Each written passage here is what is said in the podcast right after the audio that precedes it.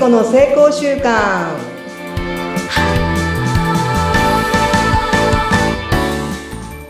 皆さんこんにちは健康習慣コーチの加藤聖子です今週もよろしくお願いしますはい、よろしくお願いいたします。お相手はフリーアナウンサーのうなみくよです。今週もお願いいたします。お願いしますさて、聖子さんといえばもう先週もちょっとね、終わりでお話したんですが、毎日今ね、聖子さんから、こう、毎日の小さな習慣実践中っていうメッセンジャーが送られてくるんですよね。ありがたいことに。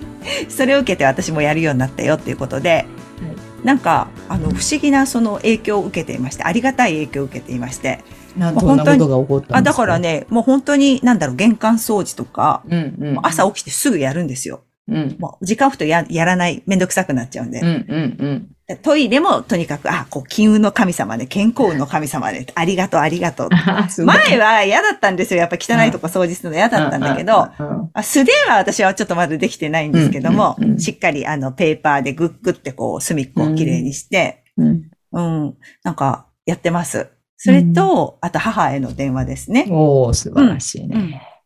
なんかだいぶ、あの、もともと別に仲悪かったとかじゃないんですけど、うんうん。でもめんどくさがりなんでお互いに、そんなに電話するってことなかったんですが、まあ、些細なことで会話が広がり、うん。うん、なんかやっぱ楽しみにしてくれてるんだなっていうことを声を聞いてすごくわかるようになったし、なんか私の幼馴染の話とか近所にいるんでね、え。ーまきちゃんがどうよとか、そういう、なんだろうな、母も母なりに楽しみにしてくれているなって、うん。前より、あの、まあ、短いけれども、明るく電話ができるようになったなということで、非常になんだろう、こう、親孝行したかったけど、どうしていいかわかんないと思ってたんで、私は。。うん、近くくにいればね、買い物をするとか、みんなね、ご飯一緒に食べ行ったよとかって言うけど、普段全然してないから。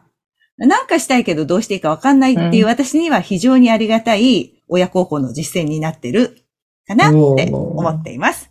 ありがとうございます。いえいえ。だってさ、うん生きているうちにしかできないことじゃないですか。声を聞くとかさ。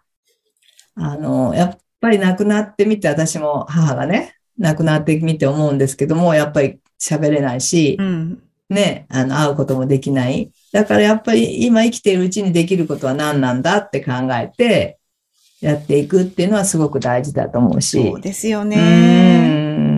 ん。この前もおばさんが亡くなっちゃったんです。仲良くしてた親戚のおばさんが。うん。うん、まあ、あの、もう、透析を二十何年やってたんで、もうかなり弱ってたんですけど、うんまあ、行くたびに今度最後かもしれないと思って帰ってたんですけど、うんうんやっぱ倒れちゃって、うんで、頭打ってそのままな、ね、ええ一週間ぐらい入院されて、でも亡くなっちゃったんですけどね。まあ、そんな周りには迷惑はかけなかったけど、うんおばちゃんにとってどんな人生だったのかなとかって思ってね。ですね。なんでう、んこの肉体があるうちに、この地球でしっかりその体験をするっていうのが私たち、この世界に来た理由だなって思ってるんで、はい。まあねいいも悪いもなくって、うんうんあの、やってみるっていうのがやっぱりいいなと。やってみる。そうだね。はいやらないよりやってみよう。やってみようなんですけど、はい。今日、今日のやってみようなんですけども、何ですか？教えて。私は、あのー何やった？2月の頭にはい滝、滝行というものを始めて、ちょっと待って、どこでやったん体験しだました。滝もうがはい、あのーえ？すごい。富士山のふもとで、はいなんですけど、富士山まで来てたんですね、こっちまはい、で。富士山まで行かせていただいて、はい。あの、そうやるって決めて、うんあの、1ヶ月ぐらいね、こう、練習をしてくださいと。滝はいに打たれる練習をしてくださいということで、お風呂で、まあ、はいシャワーか、はい。バケツで水をかぶってください、毎日。何倍ぐらいか被るんですか？もうなんか、私はシャワーで足と手なんかは痛く、痛くなるぐらいやるんですよ。まあね、顔なんかピチャピチャ、ピチャピチャ、ピチャピチャなんですけど。え、いきなり水バーってかけて大丈夫？体びっくりしません？あだから足からかけて。足から行くの？足足から手から、先端から行くんですね。先端から行って。それで痛くなる、いもう痛いぐらいまで水をかけ続けるんですよ。はい。そうすると、はい。もうなんかいろんな感覚がわかるわけ。最初は冷たい、だんだん痛い、次はジンジンとかっていう、こう、感覚の段階が感じられるようになったんですようん。その後お風呂に入ると、うんこのポカポカしていくっていうのを、まあ2回ぐらい繰り返してるんですけどね。すごい。うんうん。でもそれがうんもう不思議で、はい。すごいことが起こるんですけども、えー、何？ちょっと興味出てきた。滝行。頭の中にうん。不安と恐怖が毎日出てくるんですよ。え、どういう？寒さに耐えられるだろうかと。はい。滝に入ったらどうなるんだろうかと。あの冷ささに耐えられるかどうかって、もうずーっとその不安と恐怖。だから、見たこともない世界に行くときってそうなるじゃない？うん。そうだね。経験がないから。ないから、それが準備の段階からずーっと続くんですよ。その1ヶ月前の水浴びをしている時から、大丈夫なの？私っていうのが。大丈夫なの私っていう、なんかもう、それがずーっとあって、その、当日まであっても、すごいナーバスな感じ。そうなんだ、行くまで。行くまでがな、自分で決めたのに。決めたのに。だって、やっぱり未知との遭遇だし、そうですよね。そんな真冬に？うん 滝に当たって大丈夫そう。そうですよ。めっちゃ寒い時期です、今。ええー。何人ぐらいで、どんな白装束みたいな感じで行くんですか？男性13人で女性が3人で、女性3人6人で行ったんですね。はい、はい。で、まあ、準備があって、まあ、いろんなことするんですけど、ここでは内容は言えないんですけど、はい初日、うんまあ、すごい体験をしたんですけど、すっごい気になる。それは言えない。そこ言えないの。そこみんな聞きたがってますよ、きっと。あ、これはあの言えないんですけど、まあ、プログラムの中なんで、プログラムがあるんうんだ。あるから、はいで、はい。その時に思ったのが、はいはいまあ、そのみんなで一斉にそこにこう向かっていくんですけど、はい。2分ぐらいね。はい。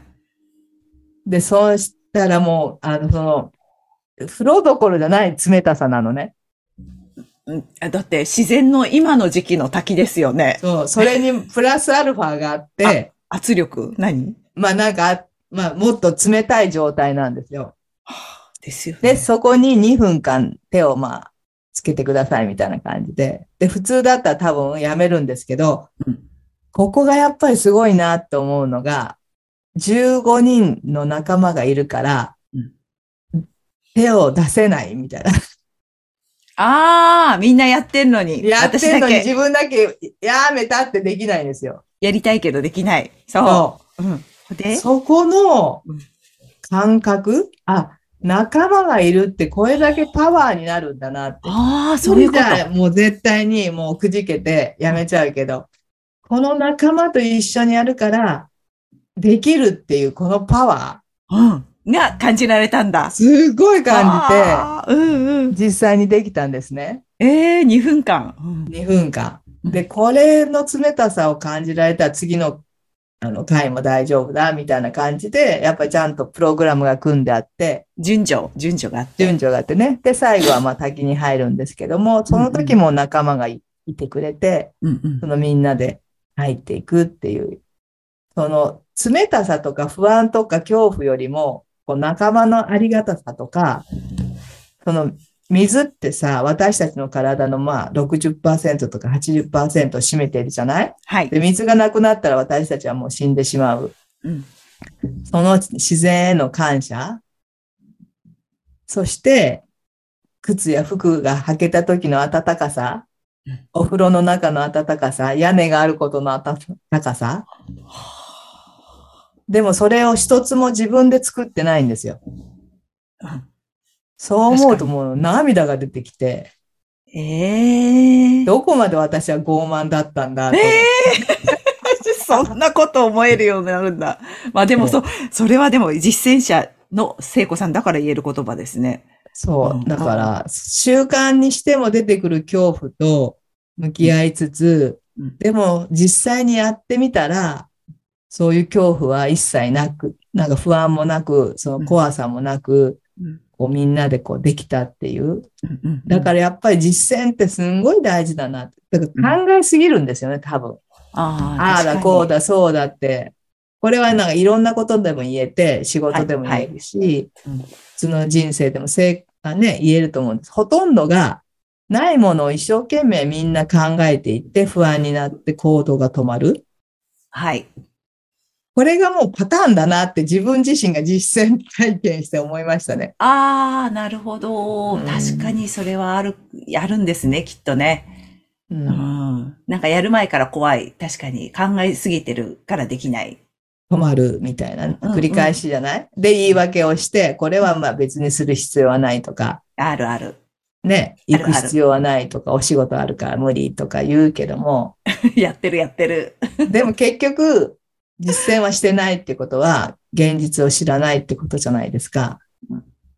なんかそれをや,、うん、やめて、その、今ここっていう、その、本当に空想とか妄想ではなくてね、うん冷たいなら冷たいを感じるとかね、痛さを感じるとかね、温かさを感じるっていうとこで、とどめておくのがいいなって、なんか本当にこの1ヶ月、あその、書きまでの自分の頭の中のうん。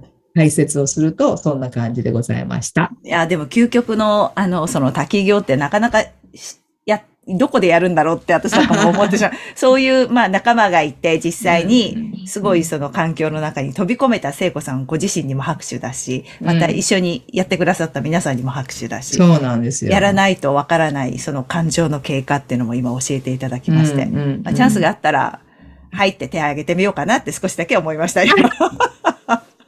自分から求めに行くかどうかは、でも、あ、でも、聖子さんの話聞いたらやってみたいなって思うようになりました。今まで絶対無理と思ってましたけど、そんな、そんな感情が得られるんだったらちょっと興味あるっていう感じですね。そうそう。うんまあ、これが、その、ただの滝、滝修行ではなくって、こう、経営につながったり、組織運営につながったりっていう、うんそういう、その経営者のセミナーなのでうん、ちゃんとそういうふうにプログラムも組んであるし、なるほどた。だただなんかこう、もう修行ですみたいな感じじゃないんで、じゃないからね。うん ぜひ体験していただきたいなって思います。わかりました。また教えてください。ははい。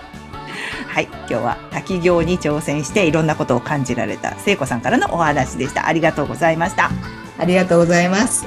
合言葉は、今日もやってみてみよう行ってみようありがとうございました。ありがとうございました。バイバイ。バイバイ。